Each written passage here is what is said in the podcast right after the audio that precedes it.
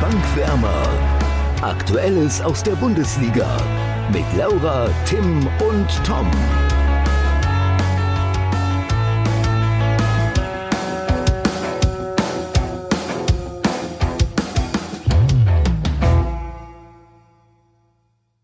Deadline Day in der Fußball-Bundesliga, Aufregung vom DFB-Pokal-Achtelfinale und ja, Bundesliga-Fußball gibt's auch noch. Deshalb zum Einstieg direkt mal die Frage an Laura und Tim. Was macht ihr HSV-Fans eigentlich in der Zeit, wenn ich Bundesliga-Fußball oder die Pokalspiele schaue? Also wir verlieren auf jeden Fall nicht gegen Kräuter Fürth am Dienstagabend, Tom. Das ist alles. ja, abwarten. Das Problem ist ja, also für die, die es nicht rausgehört haben, heute ist Montag, das heißt noch vor dem DFB-Pokal. Wenn wer da jetzt gewinnen sollte morgen Abend gegen Fürth, dann äh, stehst du Donnerstag, wenn das alle hören, ziemlich blöd da, Tim. Ach, das ist erstmal nichts Neues und andererseits stehst du sonst auch blöd da. Einfach nur, weil du Bremen-Fan bist und ihr gegen Fürth rausgeflogen seid. Ja, nennen wir es 50-50. Aber immerhin nicht gegen Dresden, ne? Mit anschließendem Tribünensturm. Herr Leistner. Also der Kaffee, der Kaffee ist schon richtig kalt, Tom. Der ist schon richtig kalt. Ja. Und warum okay. ist er so kalt? Weil ihr schon so früh rausgeflogen seid. Kann ja nichts dafür, wenn ihr so schlecht sein so. Okay, ja, ähm, ja. wollen wir zum Topspiel kommen? Ja, unser Topspiel war ja Leipzig gegen Leverkusen. Äh, Leipzig hat 1 zu 0 gewonnen. Erstmal ganz kurze Frage an dich, Tim. Wie äh, ist denn das Tippspiel gelaufen? Ja, leider nicht so gut für uns. Ähm, Doch. Ja, also ich kann ja die Tipps noch einmal, ähm, noch mal wiederholen, vorsichtshalber. Laura hat 2 zu 0 getippt und ist somit richtig nahe dran gewesen. Ich habe 4 zu 1 getippt und war überhaupt nicht nahe dran. Und Tom hat 3 zu 2 getippt, war eigentlich gar nicht mal so nahe dran aber wegen unserer blöden Regeln zählt die Differenz ah. und Tom bekommt den Punkt und hat somit acht Punkte. Auf Platz zwei kommt dann ich mit fünf und Laura dann auf vier. Erstmal, wie viel habe ich? Acht Punkte? Tom, was wolltest du sagen? Hab ich Sag doch, was du sagen Acht Punkte, okay, kriminell. Ja, ich war mir nicht ganz sicher, ob ich es richtig gehört habe. Kriminell, ach so. Ähm, wir hatten im, im Voraus der, der Aufnahme schon eine Diskussion darüber. Und ähm, ich kann komplett verstehen, dass gerade Tim da ein bisschen erbost war, weil ich jetzt natürlich weit weg bin und 3-2 ist bei einem 1 nur wirklich weit weg. Aber unsere Regel damals war nun mal, die Differenz zählt zuerst. Und ich habe dann sogar noch angeboten, dass Laura und ich einen Punkt bekommen. Also ich habe Laura quasi einen Punkt angeboten. Das wollte Tim aber auch nicht. Komisch. Von daher muss er jetzt hier gar nichts. Komisch. Deswegen wow. muss er jetzt gar nicht so scheinheilig tun. Äh, dann einfach mal ja, ja find, die Regeln einhalten und damit geht der Punkt wie so oft an mich. Ich finde, ich hätte den ja, Punkt die Saison ist noch gehabt, lang. Die Saison ist noch lang. Ja, ja ähm, aber drei Punkte sind ein Brett. Sagen? Sehr gerne. Gerne. Ja, also es war nicht so das erwartete Topspiel, was man vorher halt gedacht hätte. Es, äh, Gerade erste Halbzeit war schon, es war schon ein gutes Spiel, aber halt sehr viel defensiv, was auch klar ist, weil die beiden Def besten Defensiven der Liga aufeinander getroffen sind. Ähm, Leipzig trifft relativ früh schon, aber halt ziemlich deutlich im Abseits Sabitzer. Ähm, mehr ist in der ersten Halbzeit auch gar nicht passiert. Ich finde, Ende der ersten Halbzeit sind die Gemüter noch mal ein bisschen hochgekocht. Ähm, Gab es eine kleine Rangelei, aber das war auch nicht weiter wild. Ähm, dann in der zweiten Halbzeit trifft in der 51. Minute ähm, Nkunku mit einem relativ guten Schuss. Ähm, ja, und mehr ist eigentlich dann in der zweiten. finde ich. Sorry. Ja, ja, war echt richtig gut. Ähm, mehr ist in der zweiten Halbzeit dann auch nicht passiert. Es gab noch einen richtig guten Lattentreffer von Savitzer, was glaube ich auch, also nach einem Freistoß. Ähm, da hätten sie dann auch noch das 2 zu 0 machen können. Haben sie leider nicht gemacht. Somit habe ich halt auch keinen Punkt bekommen jetzt im Tippspiel. Ähm, und Gulaschi hält ganz kurz vor Schluss nochmal den, den Führungstreffer, also die Führung fest. Ähm, und deswegen Spiel relativ klar dann doch für Leipzig, die es dann doch besser gemacht haben. War aber kein Spektakel, also auch kein Strafraumspektakel. Aber insgesamt ein gutes Spiel, sehr defensiv halt eingestellt, beide Mannschaften. Und da auch konsequent gut gemacht, würde ich sagen. Also ich stimme dir in der Hälfte deiner Aussagen auf jeden Fall zu. Oh, die Hälfte nur? ja. Ähm, also ich fand auf jeden Fall nicht, dass es ein defensives Spiel war. Ich finde, es war das absolut zu erwartende Topspiel. Ich fand, es war das höchste Niveau, was man seit langem mal wieder gesehen hat, was gerade das Taktische angeht. Ähm, ich fand, es war ein relativ offensives Spiel, aber beide haben sich halt gegenseitig neutralisiert, sodass halt mhm. alles hauptsächlich halt im Mittelfeld stattgefunden hat. Also keine Mannschaft ist da reingegangen und hat gesagt, so, wir stehen jetzt erstmal kompakt defensiv hinten und warten ab, sondern. Nee, nee, das meinte ich beide auch nicht. Haben, nee, ich wollte es mal Ich meinte so das schon so, wie du das jetzt auch sagst, dass sie sich halt einfach neutralisiert haben. Genau. Und ähm, ich finde, das hat man alleine daran gesehen, ähm, also du hast ja gesagt, Leipzig hat es auch besser gemacht, das sehe ich auch so. Also die deutlich reifere Mannschaftsleistung in allen Mannschaftsteilen, also absolut. Das hat man auch daran gesehen, finde ich, Leverkusens Trainer hat, ich weiß gar nicht wie oft, umgestellt. Als allererstes hat äh, Florian Wirtz auf dem linken Flügel angefangen und Leon Bailey äh, in der Sturmspitze, weil die ohne echten Stürmer gespielt haben. Also Schick und Alario saßen ja beide auf der Bank. Ähm, das hat halt überhaupt keine Früchte getragen. So, und äh, der hat, glaube ich, keine Ahnung, wie oft umgestellt. Und er meinte dann auch nach dem Spiel, dass Leipzig defensiv einfach zu gut ist. sehe ich ein bisschen anders. Da hätte er vielleicht auch einfach anders aufstellen können. Das hätte vielleicht ihm ein bisschen geholfen mit einem richtigen Stürmer da vorne drin. Aber ich finde, Leipzig war einfach echt, also die haben gezeigt, dass es, dass es mittlerweile eine richtig, richtig, richtig reife Truppe ist. Ähm, ja, also ich muss euch da beiden ein bisschen äh, ja, Zuspruch geben, was sie gerade meinten. Also Laura meinte defensiv, meinte auch das taktische, aber hat defensiv gesagt, Tim hat von der taktischen Vordergrund gehoben. Äh, ich glaube auch, dass es ein, ein Topspiel war, aber wahrscheinlich für den neutralen Zuschauer, der jetzt vielleicht nicht der größte Taktikfuchs wie unser Trainertalent Tim Labs ist, ähm, der hat natürlich das vielleicht nicht so erkannt, sondern hat halt einfach ein bisschen Strafraumszenen vermisst, weil die Mannschaft sich eben aufgrund ihrer guten taktischen Einstellung neutralisiert haben. Ähm, das nur kurz dazu. Und ja, trotzdem sehe ich es auch genauso wie ihr. Leipzig gewinnt das Ding verdient, aber auch Leverkusen hatte hinten raus noch ein paar Chancen. Und mit ein bisschen Glück, das ihnen ja in den letzten Wochen anscheinend fehlt, hätte man auch einen Punkt holen können. Aber am Ende ist Leipzig der verdiente Sieger und äh, jetzt wohl einziger Bayernjäger, wenn man das denn noch so nennen kann, oder? Entfernter Bayernjäger. ja. Ja, also ich, ich bin gespannt. Also ich finde, das ist so unfassbar eng hinter den Bayern. Das finde ich richtig, richtig cool. Ja. Ähm, ich glaube halt, dass die Bayern aber auf jeden Fall nochmal Punkte liegen lassen werden. Mhm. Auch wenn sie sich jetzt gefangen haben anscheinend. Julian Nagelsmann hat nach dem Spiel eine schöne Rechnung gemacht. Er hat gesagt, um die, also er hat erstmal gesagt, Champions League ist jetzt das Ziel. Meistertitel ist, ist, schwierig. Aber sie haben noch das direkte Duell gegen die Bayern. Das müssen sie auf jeden Fall gewinnen. Und dann sind es, lass mich rechnen, immer noch vier Punkte. Das heißt, Bayern muss zumindest immer noch mal zwei weitere Spiele verlieren, die Leipzig gewinnt. Das wird also richtig schwierig, aber gut, unmöglich ist es nicht. Gerade in dieser Saison, denke ich mal. Ähm, und wir haben jetzt in den letzten Wochen oft über Leverkusen gesprochen. Ich finde, man hat jetzt auch gegen Leipzig so ein bisschen gemerkt, auch wenn sie es teilweise eben gut gemacht haben, dass sie jetzt vor dem, ja, in Anführungsstrichen Abrutschen in den letzten Wochen einfach am, am Maximum gespielt haben und dass sie da jetzt an diese Leistung vielleicht nicht mehr ganz rankommen und dass man jetzt auch das sieht, was wir, außer Laura oder generell viele vor der Saison erwartet haben, auf Dauer können sie mit diesem Kader in dieser Saison vielleicht eben nur um die Europa League Plätze mitspielen und bräuchten schon eine konstante Top-Saison, um die, um die Champions League Plätze zu erreichen. Deswegen sind sie für mich trotz dieser schlechten Serie jetzt in letzter Zeit eigentlich voll im Soll. Für mich sind sie sogar noch mehr im Soll, weil ich bin ein großer leverkusen du hast, sorry, Du hast sie aber auch nicht mal in der Europa League gesehen, deswegen ist es klar, dass sie für dich über dem Soll sind. Ja, ja, klar, klar. Aber jetzt haben sie halt genau das gemacht in dieser Transferperiode, was sie eigentlich schon im Sommer machen müssten. Sie sind in meinen Augen die absoluten Transferkönige. Mhm. Also wie die eingekauft haben, ja. das war ist überragend. Nicht nur mit Fosu Mensa, der sowohl Innenverteidiger, Sechser als auch beide Außenverteidigerpositionen spielen kann. Jetzt auch noch Frimpong von Celtic als Rechtsaußenverteidiger, der aber auch auf dem Flügel spielen kann, der sowieso perfekt in das System passt bei Leverkusen und jetzt auch noch von Leicester den äh, Gray. Gray. oder wie ja, der heißt. Demarai Gray. Ähm, und den auch noch, der hat einen Marktwert von 12 Millionen und den haben sie für 2 Millionen bekommen. Und das ähm, kann man mal so machen. Und ich finde, jetzt sind sie halt auch in der Breite so aufgestellt, dass sie auch um die Champions League Plätze mitspielen können. Okay. Aber sie werden es nicht schaffen. Weil hm. das sind alles Neuzugänge, die nicht sofort helfen können.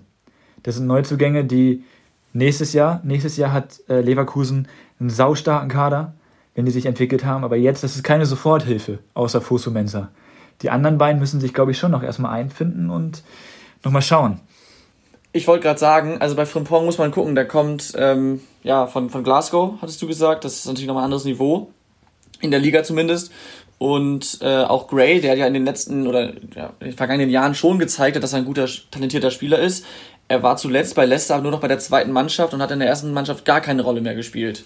Ähm, deswegen haben sie ihn auch, und weil der Vertrag eh nur noch ein halbes Jahr gelaufen wäre, für 2 Millionen bekommen, statt eben der 12 Millionen Marktwert.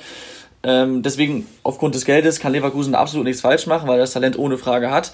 Und Leverkusen hat jetzt mit Diaby und Bailey auch nur zwei richtig fitte Flügelstürmer. Bellarabi ist nach der Verletzung gerade wieder zurück, das heißt, sie haben meinetwegen drei. Und ähm, Paulinho fehlt ja noch, fehlt schon sehr, sehr lange und wird auch noch lange fehlen wegen eines Kreuzbandrisses. Das heißt, mit Gray haben sie jetzt die Flügel, für die Flügel, für die zwei Flügelpositionen, ähm, ja, vier Spieler. Das heißt, äh, da haben sie auf jeden Fall auch die Möglichkeit zu rotieren, gerade wenn sie halt eben noch äh, in der Europa League vertreten sind. Ähm, und gerade für das Leverkusener starke Flügelspiel ähm, ist es wichtig. Aber wie du sagst, man muss eben gucken, inwiefern die sofort einschlagen. Trotzdem denke ich auch, dass sie sich gut verstärkt haben. Auf jeden Fall. Das hat Leverkusen ausnahmsweise echt gut gemacht.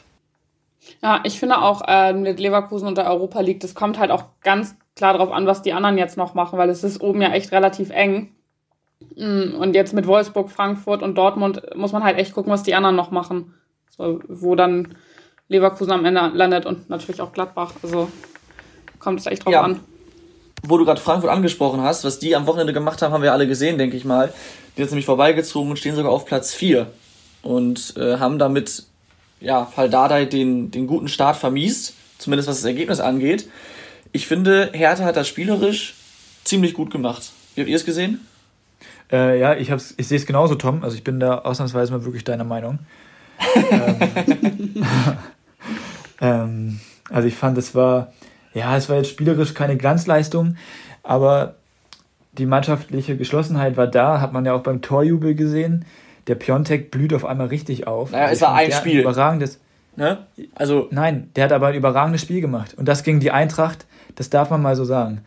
Und, und ähm, er hat halt so aufgestellt, wie es halt wirklich sein muss. Also er hat ähm, Thysan nicht als alleinigen Sechser aufgestellt, was Labadia oft gemacht hat und das packt Thysa einfach noch nicht in der Bundesliga, ja. weil die französische Liga ist halt einfach noch eine an ist was anderes. Und da fehlt auch die und, Körperlichkeit ein bisschen bei ihm natürlich als alleiniger Genau Sechser. und der hat jetzt und der hat da jetzt der glaube ich mit Askasiba glaube ich gespielt und Gendusi dann so ein bisschen davor und so, dass er dann auch mal Freiheiten hat, weil jeder weiß, dass Gendusi überragender Zocker ist, wenn der mal ein bisschen den Ball am Fuß hat, der hat einfach Bock Fußball zu spielen und es macht auch richtig Spaß ihm zuzugucken so musst du das halt spielen als Hertha. Und jetzt haben die ja noch Kedira geholt.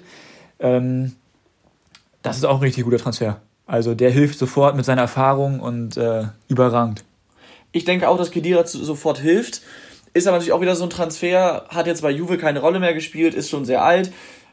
Ist nicht ganz ohne Risiko. Ich glaube auch, dass er der Hertha, also was ist sehr alt, er ist ein älterer Typ. Also ich denke auch, dass er der Hertha helfen kann. Nur ist es jetzt nicht so, dass man sagt, mit dem wird alles besser, auf jeden Fall.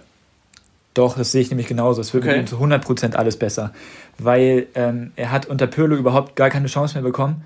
Letztes Jahr bei Juve hat er, war er, als Sari noch Trainer war zum Beispiel, war er Stammspieler. Sari hat komplett auf den gebaut.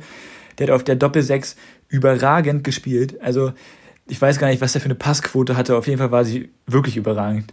Und der, der verleiht einer Mannschaft einfach sofort Stabilität und das ist halt genau das, was die junge Hertha-Mannschaft, das ist das, was Dardai Preetz jetzt auch nochmal vorgeworfen hat nach dem Spiel, dass eine junge, talentierte Mannschaft aufgebaut hat, aber nicht geguckt hat, okay, was ist mit den erfahrenen Spielern?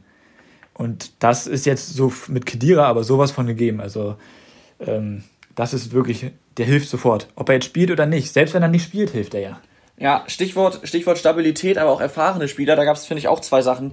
Sie sind ja in Führung gegangen gegen Frankfurt 1-0 durch den von dir erwähnten sehr stark spielenden Piontek und haben aber, ich glaube, 60 Sekunden später ungefähr direkt das 1 1 geschluckt. Das ist natürlich in so einer Situation, in der die Hertha ist, wie man so schön sagt, psychologisch äh, alles andere als, als schön.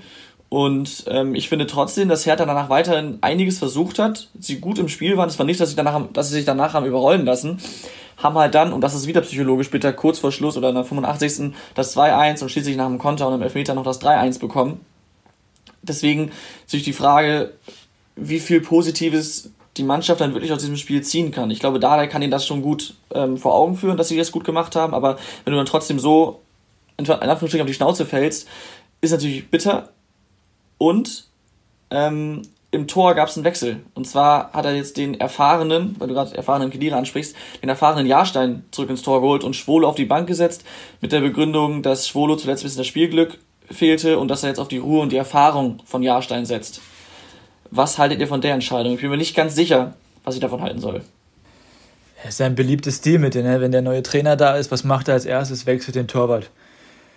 So, also das ist ja sehr häufig so, ähm, aber ich hätte, also ich halte von der Entscheidung nicht viel, weil boah, ich finde, Jahrstein hat das zwar ganz ordentlich gemacht gegen die Eintracht, aber Schwolo ist halt einfach so ein überragender Torwart, der einfach mit den Ambitionen als klare Nummer 1 aus Freiburg in die Hauptstadt da gekommen ist.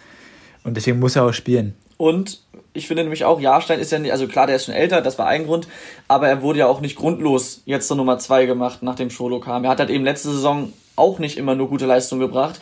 Und was ist, wenn, wenn Jahrstein jetzt eben nicht nur konstant gut spielt, sondern auch mal wieder Patzer drin hat, dann muss er irgendwann Schwolo wieder reinpacken, nachdem er ihn zuvor rausgenommen hat. Er hat ihn zwar geschützt gleichzeitig, aber trotzdem ist es für einen Torwart immer hart rauszukommen, weil du dann auch erstmal nicht mehr spielst. Und ob das dann so gut ist, weiß ich nicht. Auch wieder ein ziemlich hohes Risiko von Dardai, finde ich. Auch wenn es ein beliebter, beliebter Kniff ist, nach dem Trainerwechsel. Was ich noch zu Dardai ganz kurz sagen wollte, weil ich ja so geschimpft hatte, dass er einen Vertrag bis 2022 bekommen hat, er muss ja wirklich, damit der Vertrag über die Saison hinaus verlängert wird, muss er ja eine gewisse Punktezahl am Ende dieser Saison erreicht haben. Also er muss ja wirklich 1,5, ich glaube, sein Punkteschnitt muss 1,5 sein oder so, damit er weiterhin Trainer sein darf. Und das finde ich dann im Endeffekt tatsächlich doch clever von der Hertha. Ja. Zumal er. Also das hätte man, das hätte, hätten die mal früher sagen können, dann hätte man auch nicht auf die geschimpft. Zumal, Mann, Mann, Mann. Zumal er, das hatte ich ja letzte Woche schon spekuliert und das hat sich jetzt ja bestätigt, da er ja auch darauf gepocht hat, dass er eben nicht nur diese vier Monate übernehmen will, weil er da was aufbauen möchte und somit ein guter, guter Deal für die Hertha, dass sie gesagt haben, okay, wir geben dir auch länger das Vertrauen, wenn du eben auch lieferst, weil machen wir uns nichts vor, mit Mannschaften wie Schalke und Mainz unten drin und im Aufsteiger aus Bielefeld, der jederzeit einbrechen kann, kann man auch mit wenigen Punkten als Hertha dieses Jahr noch die Klasse halten. Von daher finde ich nämlich auch, wie du sagst, genau richtig mit dem Punkteschnitt. Aber ich wollte nur noch ganz kurz einmal sagen, dass man die Eintracht auch, auch mal loben darf. Ja. Also, ähm, die schweben immer so ein bisschen unterm Radar. Ja, ganz kurz. Und irgendwie, ganz kurz, ja. da möchte ich direkt mal eine Rubrik einbringen. Und zwar habe ich heute zwei Zitate vorbereitet. Eins passt da ganz gut. Das ist jetzt nicht wirklich schwierig, aber wenn wir dann schon darüber sprechen, kann man es ja mal sagen. Und zwar lautet das Zitat: Aktuell sind wir eine Spitzenmannschaft. Sieben Siege aus acht Spielen sind ein Ausrufezeichen. Ja, der gute Adi, ne? ähm, Adi Hütter, richtig. Das, äh, das ähm, wollte ich auch gerade sagen, dass er das gesagt hat, dass sie eine echte Top-Mannschaft sind. Und ich finde, das kommt momentan einfach viel zu kurz. Also ich finde, es ist einfach wirklich durch alle Mannschaftsteile hinweg bei der Eintracht, das funktioniert einfach perfekt. Und klar sprechen alle über Silva und Jovic, weil die wieder treffen, bliblablub. Aber wie man hervorheben muss, äh, ich weiß nicht, ob ich den Vornamen richtig aussprechen kann, ist der Dibril So oder So oder wie auch immer er insgesamt ausgesprochen wird. Aber ihr wisst ja, wen ich meine. Aber ihr wisst ja, wen ich meine. Ja. Ähm, der ist so überragend. Also was der spielt teilweise, das ist echt, also unfassbar. Ich finde, die spielen aber generell alle bei Frankfurt richtig, richtig gut. Also Seht ihr sie denn aktuell als Spitzen... Als, achso, sorry. Ja, alles gut. Seht ihr sie aktuell als Spitzenmannschaft? Naja, so wie die Tabelle das zeigt schon und auch die Ergebnisse. Also spielerisch und von, der, von den Ergebnissen her schon, ja. Aber reichen acht Spiele, das ist klar, das ist nicht wenig, aber reicht das, also eine Spitzenmannschaft zeichnet die konstant aus und dass sie sich mal lange Zeit da oben halten kann. Vor diesen acht Spielen waren sie eben im Tabellenmittelfeld, wo jetzt zum Beispiel der VfB Stuttgart auch steht, den wir übrigens auch viel gelobt haben. Reichen diese acht Spiele, um sie zur Spitzenmannschaft zu machen, auch wenn sie nur sagen aktuell? Nee, das müsste dann schon. Also da müsste sie am Ende der Saison auch auf jeden Fall international wieder spielen. Um dann kurzfristig eine Spitzenmannschaft zu sein. Also um langfristig zu den Spitzenmannschaften zu hören, muss das halt noch alles viel länger gehen, so, ne? Ja, das ja. ist klar, ja. Also, also in Deutschland gibt es, glaube ich, nur eine Spitzenmannschaft und das sind die Bayern. So, aber mit dahinter kommt halt die Eintracht. Und das ist ein Fakt, weil sie sich jetzt da oben so festgespielt haben und ähm, sie werden zu 100 Prozent, dafür lege ich meine Hand echt ins Feuer, werden sie international spielen. Und ich bin wirklich gespannt, wie sich das mit Dortmund zum Beispiel entwickelt, aber ich bin mir sicher, mindestens springt am Ende die Europa League raus. Wenn sie so weitermachen, weil die spielen sich jetzt ja momentan echt in Rausch und mit ihrer Spielweise bringen sie halt auch wirklich die anderen großen Mannschaften in Deutschland ja auch wirklich in Schwierigkeiten, weil es ist einfach ekelhaft gegen Frankfurt zu spielen. Mhm. Die können Fußball spielen, aber auch körperlich ja. ne, und so was, weiter. Was, was du sagst äh, bezüglich ähm, auf jeden Fall europäischer Wettbewerb, glaube ich auch, wenn man sich mal die Top 7 anguckt, das sind neben, ähm, also in Bayern, Leipzig, Wolfsburg, Frankfurt, Leverkusen, Dortmund und Gladbach.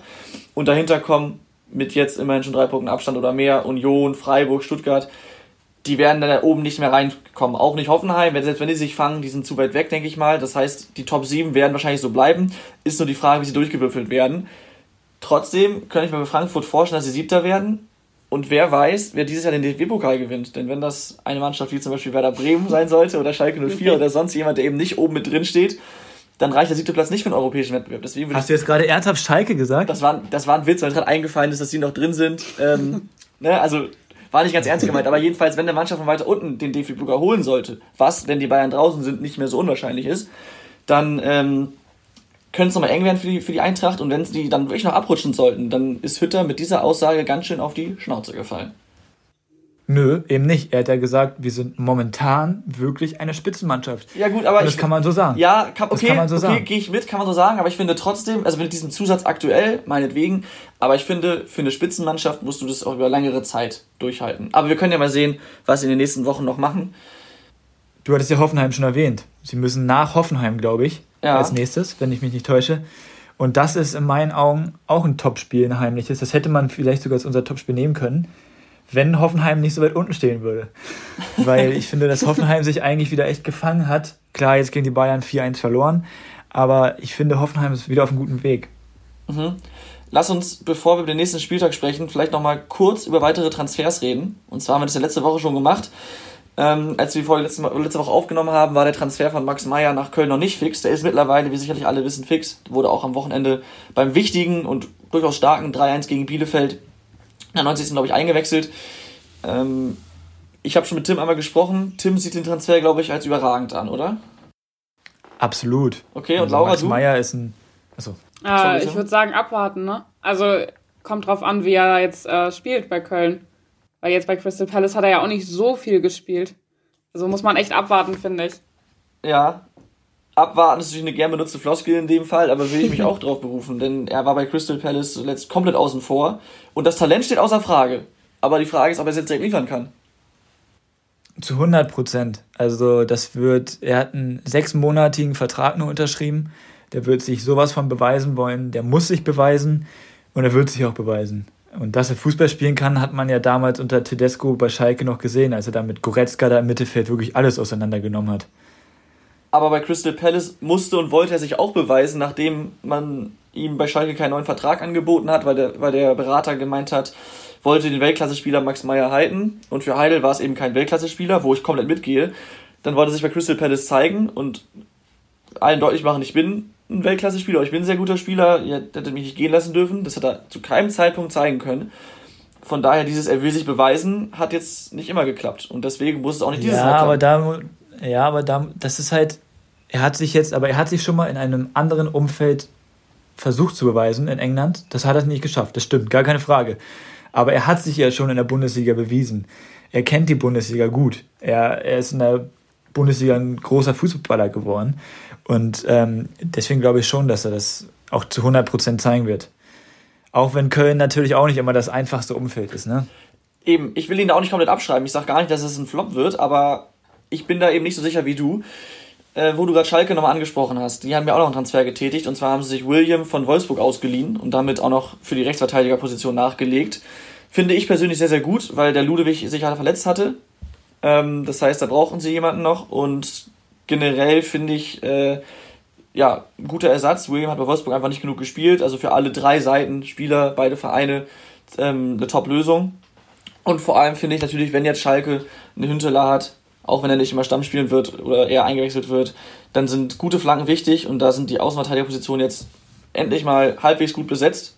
Links Kolasinac, rechts William. Deswegen denke ich, dass der auf jeden Fall auch helfen kann. Oder wie seht ihr das? Ich kann es mal wieder, man muss gucken, ne? Also wie die sich auch immer dann in die Mannschaft einfügen und so. Ich finde, das ist bei Transfers immer schwer zu sagen, weil es gibt natürlich immer Spieler, die als Top-Transfer gelten und am Ende ja, du musst immer spekulieren. Nicht so, ne? Ja, ja, immer spekulieren. aber damit, damit macht man sich das zu einfach. William ist eine Soforthilfe. Der hilft Schalke sofort weiter. Ja, richtig. Transfer, ich auch, der hilft, ja. Er hilft sofort, ähm, kann auf der rechten Seite quasi alles spielen und äh, ja, ist eine brasilianische Kampfsau. ja, sehr, schön, sehr schöner Vergleich. ähm, wollen wir da mal direkt zum nächsten Spieltag kommen und da dann auch zum Topspiel? Klingt nach Würde ich sagen der Blog ist ja noch draußen. Ja, dann verrat doch mal, was das Topspiel ist. Ähm, ja, das Topspiel ist mal wieder ein Duell der Traditionsvereine, was ja schon ein bisschen länger her ist. Es ist auch noch gleichzeitig ein Derby, denn es ist Gladbach gegen Köln. Samstagabend 18.30 Uhr. Ja, Köln, Sieg gegen äh, Bielefeld, richtig gut gespielt, gute Transfers gemacht, haben wir gehört. Gladbach wieder nur einen Punkt geholt gegen Union Ja, ähm, Laura, du stehst ganz oben, du bist in der Tabelle auf dem letzten Platz, das heißt, du wirst gerne anfangen. Toll. ähm, ja, es ist ja jetzt nicht unbekannt, dass ich viel mehr für Gladbach bin als für Köln. Ähm, deswegen tippe ich auf ein ziemlich deutliches 3 zu 0 für Gladbach. Ähm, mag vielleicht ein bisschen zu deutlich sein, aber ich sehe Gladbach schon weiter vorne und die haben auch in den letzten Derbys immer bewiesen, dass sie gerade in äh, Derbys dann halt auch wirklich Vollgas geben. Und ich hoffe einfach, dass sie auch das Spiel dann wirklich so deutlich gewinnen. Und ich, ich finde einfach Köln nicht gut. Also auch wenn sie jetzt mal also gute Transfers getätigt haben und am Wochenende gewonnen haben, aber ich glaube, gegen Gladbach wird das nichts. Deswegen 3 zu 0 für Gladbach. Okay. Tim, mach du jetzt mal vor mir bitte. Du bist uns immer der Nein, Letzte. Nein, du bist vor mir. Ernsthaft? Ja? Ach komm. Ja gut, also, ähm, ich finde, es gibt ein paar zentrale Fragen vor dem Spiel. Also einmal, wie gut fügen oder vor allem wie schnell fügen sich Meier und auch Dennis bei Köln ein. Ich finde, Dennis war jetzt gegen Bielefeld nicht schlecht, aber ein Faktor war er auch nicht wirklich, in meinen Augen zumindest, was ich gesehen habe. Und ähm, was nimmt Köln aus dem Bielefeld-Sieg mit ins Derby? Ich finde generell, klar, bei einem 3-1, zwischenzeitlich sogar 3-0 haben sie es gut gemacht, ähm, haben dann aber das 1-3 zugelassen und dann plötzlich war es für Bielefeld extrem einfach, das Mittelfeld zu spielen. Nicht, weil sich Köln clever zurückgezogen hat und es kompakt hinten gemacht hat, einfach weil sie schlecht standen, ähm, die Lücken im Mittelfeld viel zu groß und waren und Köln zu statisch gespielt hat. Und wenn Bielefeld da mal ein bisschen Kapital draus geschlagen hätte, wäre es vielleicht nochmal eng geworden. So war es nicht und das darf Köln natürlich gegen Gladbach nicht passieren, das ist ja ganz klar. Ähm, und auf der anderen Seite, Gladbach, auch wenn sie jetzt in Anführungsstrichen nur 1-1 gegen Union gespielt haben, äh, sie haben davor die Wochen stark gespielt, sind generell gut in Form die Embolo-Aufregung wird jetzt auch immer mehr vergehen und ähm, dann kommt da Ruhe rein. Das heißt, es ist auch nochmal wichtig für so eine auch noch junge Mannschaft. Und Plea und Tyram haben in den letzten Wochen jetzt mal wieder geknipst. Plea zum Beispiel jetzt gegen Union. Äh, deswegen glaube ich auch, eine, dass Gladbach deutlich gewinnen wird. Mein Tipp ist jetzt ein bisschen riskant, weil er die gleiche Differenz hat wie Laura, Lauras Tipp, aber halt unwahrscheinlicher ist. Ich tippe nämlich 4 zu 1 für Gladbach. Also auch ziemlich klar. Okay, das ist sehr interessant. Ähm, ja, ist jetzt schwierig. Auf jeden Fall glaube ich, dass, wenn wir sowieso schon bei den Floskeln sind, im Derby ist ja sowieso alles möglich. ähm, also Gladbach wird es, also erstmal muss man noch erwähnen, genau, das wollte ich noch sagen. Das Tor von Union darf nie im Leben zählen, meiner Meinung nach. Klare Abseitsposition, oder nicht? Oh, ich Augen. Ich hab's nicht vor Augen. Vorbereitung, nee. Ja, okay, okay. Dann vielleicht ist es auch Schwachsinn gewesen von mir, aber auf jeden Fall äh, gab es auf jeden Fall einige Stimmen, die gesagt haben, puh, ob das so zählen aber darf. Ist aber abseits naja, nicht faktisch ähm, zu entscheiden? Also ich habe jetzt die Szene nicht vor Augen, aber das ja, der das, Videobeweis Der Videobeweis eigentlich. wurde gezeigt, aber auf den angehaltenen Bildern sieht man halt, dass der wirklich im Abseits stand, der Unioner. Okay. Da, da scheinen sich dann die Geister, ob der denn aktiv eingegriffen hat, weil es wohl nicht der Torschütze war. Ah, okay. Aber äh, das ist auch ist auch wieder eine nervige ja, Diskussion. So Sache, ist auch ne? egal. Ist auch egal. Ähm, es war jetzt gefährliches Halbwissen nur mit dem, mit dem Nichtzählen, ne? ähm, also ich glaube ich glaub schon, dass Gladbach das gewinnt. Ich glaube, es wird entscheidend sein, wie das Spiel von Anfang an startet. Wenn sie so spielen wie gegen Dortmund, dann können eure beiden Tipps hinkommen. So werden sie aber nicht starten, weil sie wir haben immer gegen die Mannschaften, die tief stehen, auch große Probleme. Und Köln wird mauern. Die werden wieder mit ihrer Fünferkette spielen. Ähm, Nichtsdestotrotz wird Gladbach das gewinnen, aber halt nur sehr knapp. Und jetzt kommt Toms Lieblingsergebnis. Das wird ein 2 zu 1 für Gladbach. Wieso mein Lieblingsergebnis? Nein, das war ironisch gemeint, so, weil okay, du mich immer okay. beschimpfst, weil ich das tippe. Alles klar, immer. gut, dann, dann, dann nehme ich meinen Einwurf zurück und werfe so. dir gleichzeitig vor, dass du immer nur die Sicherheitsvariante nimmst. Schwacher Tipp, Tim. Wenn wir, wir können ja mal den Tippspielblock durchgehen und dann sehen wir ja mal, wer am häufigsten 2 zu 1 getippt hat. Und, Spoiler, es ist Laura. Oh. Ah, oh, okay. Gut. Ähm, ja, dann würde ich sagen, sind, sind die Tipps komplett. Ist jetzt natürlich, also es ist ein Derby, deswegen ein interessantes Spiel und beide für beide Mannschaften geht es um viel. Trotzdem ist es natürlich kein Topspiel. Wenn man sich generell mal den Spieltag anguckt, dann haben wir relativ wenig Topspiele. Eins, was man so ein bisschen dazu zählen kann, ist vielleicht noch Leverkusen gegen Stuttgart. Wobei natürlich die Stuttgarter in letzter Zeit auch abgerutscht sind. Deswegen ist es auch jetzt kein Top-Duell, aber ähm, das verspricht für mich zumindest Spannung. Und Ein interessantes euch? Spiel auf jeden Fall. Also ich würde da schon von einem Topspiel sprechen. Okay. Weil, ähm, ja, wie lange hat Leverkusen jetzt, oder wie viele Spiele hat Leverkusen jetzt nicht gewonnen in letzter Zeit? Stuttgart, klar, ja, ähm, ist nicht sonderlich, nicht sonderlich gut drauf gewesen, hat jetzt aber endlich mal ein Heimspiel gewonnen, auch wenn es Mainz war. Trotzdem immerhin. Und sie spielen in Leverkusen, was auch nochmal ein Faktor ist für Stuttgart. Und dann kommt Stuttgart auch nochmal zugute, dass, klar, sie spielen gegen die ehemals beste Defensive der Liga.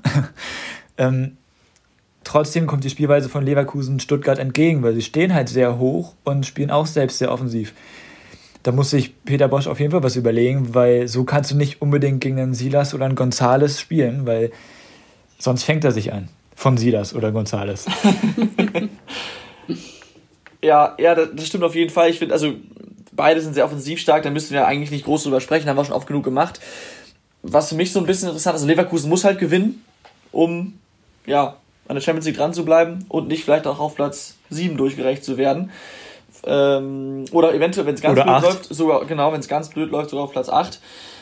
Und für Stuttgart ist es, die hatten wir ja zwischenzeitlich gelobt, die waren noch an den Europa League Plätzen dran. Mittlerweile sind sie sieben Punkte hinten dran, das heißt, das hat sich eigentlich schon erledigt.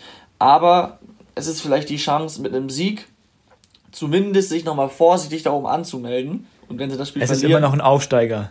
Ja, ja, das, das wollte ich gerade mal sagen. Ansonsten landen sie wohl am Ende zwischen Platz 8 und 18. Was für ein. Äh, zwischen Platz 8 und 13, Entschuldigung. Steile These, zwischen Platz 8 und 18. Stark, stark, Tom, stark. Nee, landen sie zwischen Platz 8 und 13, was für ein Aufsteiger ohne Frage ein gutes Ergebnis ist. Trotzdem wäre natürlich cool, wenn sie sich da oben nochmal anmelden würden. Äh, aber ja, das bringt für mich so ein bisschen, bisschen zusätzliche Spannung nochmal rein. Absolut. Ja. Unterschreibe ich. Okay. Ja, das stimmt. Dann vielleicht. Wenn wir sowieso schon mal, Tom, Tom, ja? dann können wir noch über ein Spiel von dir sprechen, vielleicht. Ja. Nämlich das Top-Duell aus dem Keller. Na, aus dem Keller wäre das Elfter. Ein Platz in der Stuttgart. Also. ich bitte dich. Ich, ich zähle Werder automatisch immer zum Keller. Denn die müssen, glaube ich, nach Bielefeld, ne? Die spielen in Bielefeld?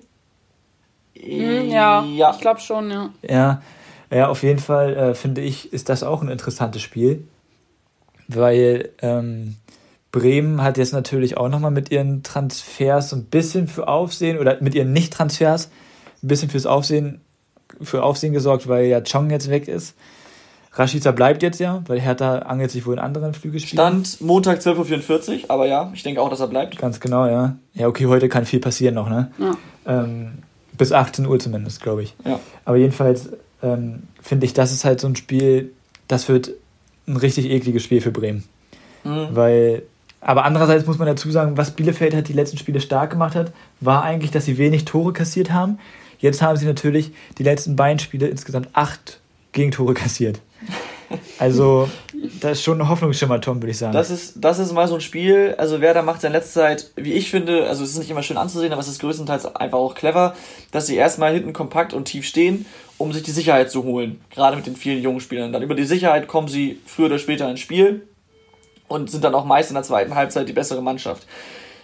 Jetzt gegen Bielefeld, wenn die jetzt defensiv so verunsichert sind, auch wieder so defensiv zu starten, halte ich für sehr, sehr gefährlich. Hat man ja auch gegen Schalke gesehen. Schalke hat eigentlich nichts, nichts geschissen bekommen, aber wer hat sie eingeladen zu spielen und so haben sie auch das 1-0 gemacht nach einem Bremer Fehler. Und das, den Fehler sollten sie jetzt gegen, gegen Bielefeld nicht nochmal machen. Trotzdem setze ich natürlich wenig überraschend auf Werder. Ähm, weil sie sich auch richtig Luft verschaffen könnten. Und dann hätten sie, wenn sie gewinnen sollten, ich habe mir das mal angeguckt in der Tabelle, noch 14 Spiele Zeit, um, ich schätze mal 10 mal bis maximal 15 nötige Punkte einzufahren. Und das ist natürlich, wie gesagt, bei 14 restlichen Spielen eine gute Chance, eine stabile Saison hinten raus ganz entspannt noch anzugehen. Und deswegen würde ich mir einen Sieg sehr wünschen. Zumal Bielefeld bei einem, bei einem eigenen Sieg natürlich äh, nochmal richtig nah dran kommt. Ne? Also ich glaube, Bielefeld gewinnt. Kann ich mir auch Aha. fast vorstellen. Da spricht aber der HSV-Fan und nicht der Experte aus dir, lieber Ich, ich würde so 1-1 sagen. ne, 1-0 Fabian Klos. Aber naja. Gut, ähm, Gewinner der Woche. Oder? Rubriken. Ja, ja. Gerne. Laura, willst du anfangen? Ja, ich würde es anfangen. Ähm, ich muss sagen, ich war unkreativ und auch ein bisschen so, ich, ich bin wirklich kein Köln-Fan, aber ich habe mal so ein Köln-Gebilde als Gewinner der Woche jetzt ähm, mir rausgesucht. Also einmal Köln, weil es halt wirklich ein wichtiger Sieg war gegen Bielefeld, weil die halt in der Tabelle sehr dicht beieinander stehen und auch im Abstiegskampf. Ähm, dann Marius Wolf, der die ersten beiden Tore gemacht hat. Ähm, seine ersten beiden Tore jetzt für Köln in der Saison. Also er ist ja von Dortmund ausgeliehen. Ähm, hat vorher noch nicht getroffen, jetzt hat er getroffen. Und obwohl ich auch kein großer Fan bin, habe ich Markus Gistol auch. Ähm, weil es wird ja jetzt schon seit Wochen immer gesagt, er ist bald raus und es, also eigentlich, wenn er, also wenn Köln spielt, ist das Thema immer nur, wie lange ist Gistol noch da? Ähm, das geht jetzt schon relativ lange so, er ist immer noch da und er hat auch jetzt äh, in Biele oder gegen Bielefeld gezeigt, dass sie es halt noch irgendwie können und hat seine Position gerechtfertigt so ein bisschen. Ähm, deswegen ist äh, dieses Köln-Gebilde so mein Gewinner der Woche. Ja, direkt einmal dazu, weil ich sonst von Tim immer vorgeworfen bekomme, sobald ich mal eine richtige Aussage mache, spiele ich die hier wieder ab. Das stimmt aber nicht, das mache ich natürlich nicht immer und ich habe es jetzt nicht vorbereitet, aber ich erinnere mich, dass Tim vor ein, zwei Wochen auch gesagt hatte, immer wenn man denkt, du es raus, gewinnt er plötzlich wieder ein Spiel. Ja. Das heißt, äh, auch da hatte Tim mal wieder den Durchblick, schon vor zwei, drei Wochen oder wann das war. Aber danach, danach verlieren sie auch immer wieder. Ja. Das heißt, ja. wieder Aber das, das, das, ist ja, das ist ja okay, finde ich. Äh, Laura, hast du noch einen Gewinner der Woche? Nee, habe ich nicht. Okay. Das waren ja dann aber würde ich da nicht, Dann würde ich da nämlich, ja stimmt, dann würde ich da nämlich direkt mal weitermachen. Ich habe nämlich auch Marius Wolf, einmal aus den von dir genannten Gründen und ähm, das war natürlich der wichtige Doppelpack zur 2-0-Führung. Erstes und auch zweites Tor sind natürlich immer ganz, ganz wichtig. Und er war vor diesem Spiel der Spieler mit den meisten Torschüssen in der Fußball-Bundesliga, ohne ein Tor erzielt zu haben. Das heißt, keiner hat so oft aufs Tor geschossen wie er und dabei nie getroffen. Natürlich eine Statistik, die man nicht unbedingt ähm, in seiner Akte haben will. Die hat er jetzt gelöscht. Von daher ein Gewinner der Woche. Und als zweites habe ich, haben wir jetzt von auch schon drüber gesprochen, Eintracht Frankfurt. Ich denke mal, das ist auch jetzt kurz erzählt. Jovic hat ja auch vor kurzem gesagt, ähm, dass eine Champions League Teilnahme möglich sei und äh, dass er davon träumt. Und wie gesagt, nun belegen sie Platz 4, sind mittendrin und auch seit acht Spielen ungeschlagen. Von daher ähm, glaube ich auf jeden Fall auch, dass sie, dass sie da ihre Chancen haben. Und ähm, man hat auch jetzt gesehen im Spiel gegen Hertha, direkt nach dem Rückstand machen sie den Ausgleich, kurz vor Schluss machen sie nochmal zwei Tore. Das heißt, diese Mannschaft darfst du, darfst du nie abschreiben und dann natürlich auch nicht im Kampf um die Champions League Plätze. Ja, kann man machen, Tom, kann man machen. ähm, Danke. Ich, ich, mach's, ich mach's kurz. Ich habe zwei einzelne Spieler. Einmal den Silas von Stuttgart. Ähm, einfach nicht, weil er so ein überragendes Spiel gemacht hat, weil das war nicht überragend, sondern weil er so ein überragendes Tor gemacht hat. Traumhaft. 75 Meter Solo. Also ähm, das muss mal einer erstmal so nachmachen. Und dann noch Yannick Gerhardt, weil hat er getroffen zum 3-0, glaube ich. Jetzt am Sonntag gegen Freiburg muss man auch erstmal machen. 3-0 gegen Freiburg gewinnen mhm. Als VfL Wolfsburg. Der hat jetzt seinen Vertrag verlängert und der war ja echt im Gespräch bei Köln, bei Mainz. Ich weiß gar nicht, was die mit dem wollen, weil der ist Leistungsträger bei einer Mannschaft, die jetzt auf Platz 3 steht. Und also war nicht immer Leistungsträger, ich weiß, aber ähm, ist jetzt auf jeden Fall einer der Leistungsträger und äh, deswegen auch ein Gewinner der Woche von mir. Ja, sehr gut. Ja.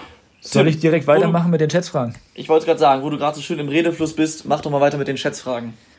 Okay, ich habe mir heute überlegt, ich habe insgesamt vier Fragen natürlich, also eine Frage, falls es unentschieden stehen sollte. Es wird ja immer von Tom wird viel kritisiert, dass man, dass Schätzfragen blöd sind, die man wirklich überhaupt gar nicht weiß, also was man überhaupt nicht einschätzen kann. Das stimmt Alle gar nicht. Fragen. Das hast du letztes Mal kritisiert.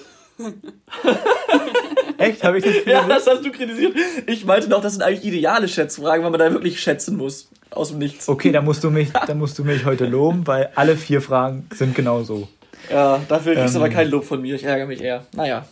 Jedenfalls ähm, möchte ich erst wissen, wer anfängt von euch beiden, weil der, der freiwillig anfängt, darf die Kategorie wählen. Ich habe insgesamt vier Kategorien und der darf sich die erste Ich fange an. Dann fange ich an. Oh. Ich hatte es zuerst gesagt. Okay. Ja, komm, Laura, okay, Laura Ganz kurz, ich habe jetzt übrigens erstmals in der Geschichte dieses Podcasts zweimal in Folge die Schätzfragen verloren. Ich möchte nicht den Hattrick machen. Mal gucken, was passiert. Also die Kategorien lauten wie folgt. Also erstmal muss, also wir werfen so einen Blick auf die Zahlen der Bundesliga. Also Stand jetzt 19. Spieltag, dachte ich mir, da könnte man mal äh, so ein bisschen genauer auf die Zahlen gucken. Ähm, die vier Kategorien lauten Laufleistung, Stürmer, Torwart oder Verein. Ich nehme Verein. Okay, die Frage ist ein bisschen makaber und da blutet allen, ähm, allen Fußballromantikern, also mir auch, das Herz. Aber es waren ja am Anfang ein paar Zuschauer zugelassen in dieser Saison.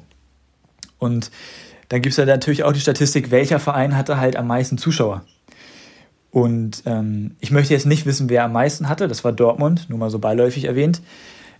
Ich würde jetzt gerne über die TSG Hoffenheim sprechen, weil die standen relativ weit oben. Und das ja, obwohl alle sagen, Dietmar Hopp-Verein. Ähm, mhm. Ja, ich würde gerne von euch wissen, wie viele Zuschauer hatte die TSG Hoffenheim in dieser Saison? Ja, ich fange ja an. Also du meinst es im Stadion bei dem einen Spiel, ne? Bei einem Spiel? Es waren mehrere Spiele. Ah, stimmt, es waren zwei, meinst ne? Du insgesamt? Es waren mehr.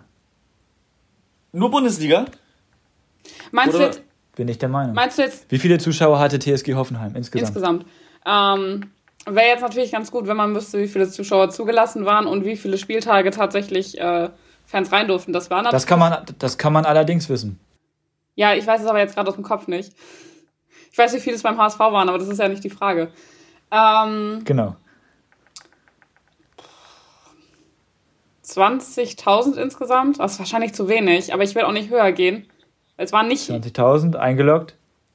Also, lieber Tim, ich weiß ziemlich sicher, dass zum Beispiel, also Werder hätte erstes ähm, Bundesligaspiel und das dritte Bundesligaspiel hätten sie vor Fans noch spielen dürfen, aber am dritten Spieltag gegen Bielefeld in der Hinrunde wurde es kurzfristig noch abgesagt. Das heißt, ich denke auch, dass die anderen Vereine maximal zwei Spiele vor Fans hatten. Wenn es mehr Spiele sind, waren es vielleicht die Europa League-Spiele der Hoffenheimer oder aber ähm, Auswärtsspiele im Pokal. Oder waren die, nee, die haben vielleicht ein Heimspiel gehabt im Pokal. Und natürlich, was immer mit reinspielt, wie viel sind denn zugelassen überhaupt, ne? Von daher sehr, sehr Also es waren auf jeden Fall mehr als, es waren aber auf jeden Fall mehr als zwei Spiele. Dann weißt mhm. du nicht, wie die Statistik zustande gekommen ist. Okay, ähm, glaub, aber ist ja auch ich, egal. Ja. Ich denke aber auch, also, das ist dann wahrscheinlich, na sag ich mal, 30.000. Dann geht der Punkt an Laura. Yes! es waren ähm, 12.060. Oh, das ist nicht so. Zuschauer. Das sind, okay. so viel, das sind so viele. Das wundert mich aber. Dann waren das aber sehr, sehr viele Spiele mit, mit Europa League. Mit Europa League Quali? Nee, den haben die gar nicht gespielt. Ja, egal, okay. Punkt für Laura. Aber Tom, ich glaube auch, dass in Bremen war ja das Problem. Es gab ja zwischendurch diese Fest Testphase, wo wieder mehr ähm, Zuschauer erlaubt waren. Und in Bremen ja. war ja das Problem, dass die Stadt das überhaupt gar nicht wollte. War das nee, nicht nee, ich so? weiß, aber am ersten Spieltag gab es trotzdem oh, entweder 8.500 oder 10.000 im Bremer Weserstadion. Oh, das und das fast eigentlich nur 42.000, das sind ganz schön viele. Ja. Deswegen dachte ich, wenn Hoffenheim so weit oben steht und die eben nicht nur ein Spiel hatten wie Werder, wären es doch nicht mehr aber ein kleines Stadion. Ja, ich weiß, aber gut, wenn du halt sagst, so, ja. viele, na gut. Okay, okay. nächste okay. Frage. Dann kommen wir jetzt zu der Laufleistung der Spieler. Mhm. Und zwar möchte ich auch da nicht wissen, wer hat am meisten Kilometer abgerackert, sondern wenn wir auf Platz 144 schauen, steht dort der erste Torhüter, Andreas Lute von Union Berlin. Er hat 19 Spiele gespielt. Wie viele Kilometer ist er gelaufen? Ich habe ja keine Ahnung, so. wie viele Kilometer. Oh, jetzt geht hier mein Siri an. ich habe keine Ahnung, ähm, wie viele Kilometer. Nee, wie viele Kilometer ein Torwart in einem Spiel läuft also mal zur Orientierung, ne? Platz 144 von allen Spielern der Bundesliga ist relativ, ja, schon weit oben, wie ich finde, für einen Torwart. Also Manuel Neuer hat viel Abstand, Rafael Gikiewicz ist, glaube ich, dahinter. Ähm, also Lute läuft anscheinend ein bisschen. Okay. 19 Spiele. Boah. Wie viel, Gerne auch mit Kommazahlen. Ne? Wie, viel läuft also so ein, wie viel läuft so ein, so ein Torwart in einem Spiel? Keine Ahnung, Tom. Also ich weiß es, aber er sagt es dir nicht. Das kann ich dir okay. jetzt nicht sagen. Sagen wir. Oh, ist das eklig. 50. Okay, ist eingeloggt. Mhm. Okay, sehr, sehr schlecht. Danke, Tim. Ja. Äh, ich würde tatsächlich, also ich wollte auch so in die Richtung gehen. Ich, ich, weiß aber nicht, ob ich jetzt 40 oder 60 sagen soll. Ich sage einfach mal 60. Wird schon schief gehen. Tom. Was ist? Jawohl. Oh Der Punkt geht an Laura. Oh, Nein, das geht an Laura. Yes, yes, yes, yes. Es ist, das, es ist das Doppelte von dir, Laura. Oh, er ist in diesen 19 oh Spielen 120,78 Kilometer Er hat keine 19 Spiele durchgespielt, aber es ist trotzdem krass. Er wurde im 19. Spiel ausgewechselt, ja. ja. ja. Trotzdem hat er 19 Spiele. Krass. Klugscheißer mag keiner, Laura. Ja, muss auch mal sein. Da geht, Spaß, er, geht er knapp 6 Kilometer pro Spiel. Ach, schon fleißig also der Durchschnittswert liegt doch irgendwo bei ja, 9 bis 10. Also Top-Spieler machen so, oder die Laufstärksten machen so im Schnitt 12 Kilometer pro Spiel. Dann ist ja, das ist ja extrem viel dann, 6 Kilometer. Ja, du musst mir jetzt nicht den Vogel zeigen, Tom. Nein, geht weiter. Hat, hat er mal drei Wochen im Sturm gespielt oder so? Das ist ja, ist ja, ist ja verrückt. Alter, krass. Also, dadurch, dass wir jetzt ja, ich habe jetzt ja noch zwei Fragen. Ähm, die Kategorien sind jetzt noch Stürmer und Torwart. Ich würde gerne über den Stürmer sprechen. Und zwar geht es da um die Einsatzminuten. Um einen Stürmer, über den wir sehr viel geredet haben. In der letzten Saison schon, da war er noch in Berlin. Jetzt ist er nach Schalke gegangen, ähm, hat umsonst gespielt quasi und ähm, ja, ist jetzt halt rausgeflogen und ist jetzt wieder vereinslos. Ich glaube, spätestens jetzt weiß jeder, wer es ist. Es ist Vedat Ibisevic. Und zwar würde ich gerne wissen, wie viele Minuten hatte er in dieser Saison gespielt? Ich fange an, ne? Ja. Nicht mehr als, also ich weiß es gerade wirklich nicht. Ich bin da, also ich bin mir gerade nicht mal sicher, ob er überhaupt gespielt hat, aber ich glaube schon, sonst wäre die Frage super mies. Ähm, keine Ahnung, fünf Minuten oder so, also ich weiß es wirklich nicht. Wie viel hat sie gesagt? Wie viel? Ich habe es akustisch nicht Fünf verstanden. Fünf Minuten, aber ich weiß es wirklich nicht. Ich möchte, Fünf. ja, ich möchte direkt hier Fünf sagen, auch wenn es peinlich ist, ich weiß es wirklich nicht gerade. Also ich habe tatsächlich auch gar keine Ahnung. Ich gehe aber mal davon aus, dass er gerade am Anfang, wenn er da fit war, mehr gespielt hat, weil am Anfang ja wahrscheinlich noch nicht klar war, das wird nix. Ich denke mal, dass er anfangs mehr Chancen bekommen hat. Ich bin gerade ziemlich beleidigt, muss ich ehrlich sagen, und ich will jetzt kein Risiko eingehen und ein 3-0 kassieren, deswegen sage ich einfach 6 Minuten und habe wahrscheinlich gewonnen, weil es deutlich mehr sind. Wow, Tom. Also, das ist ein bisschen mies. So hast du es alleine, alleine, weil du es vorher begründet hast.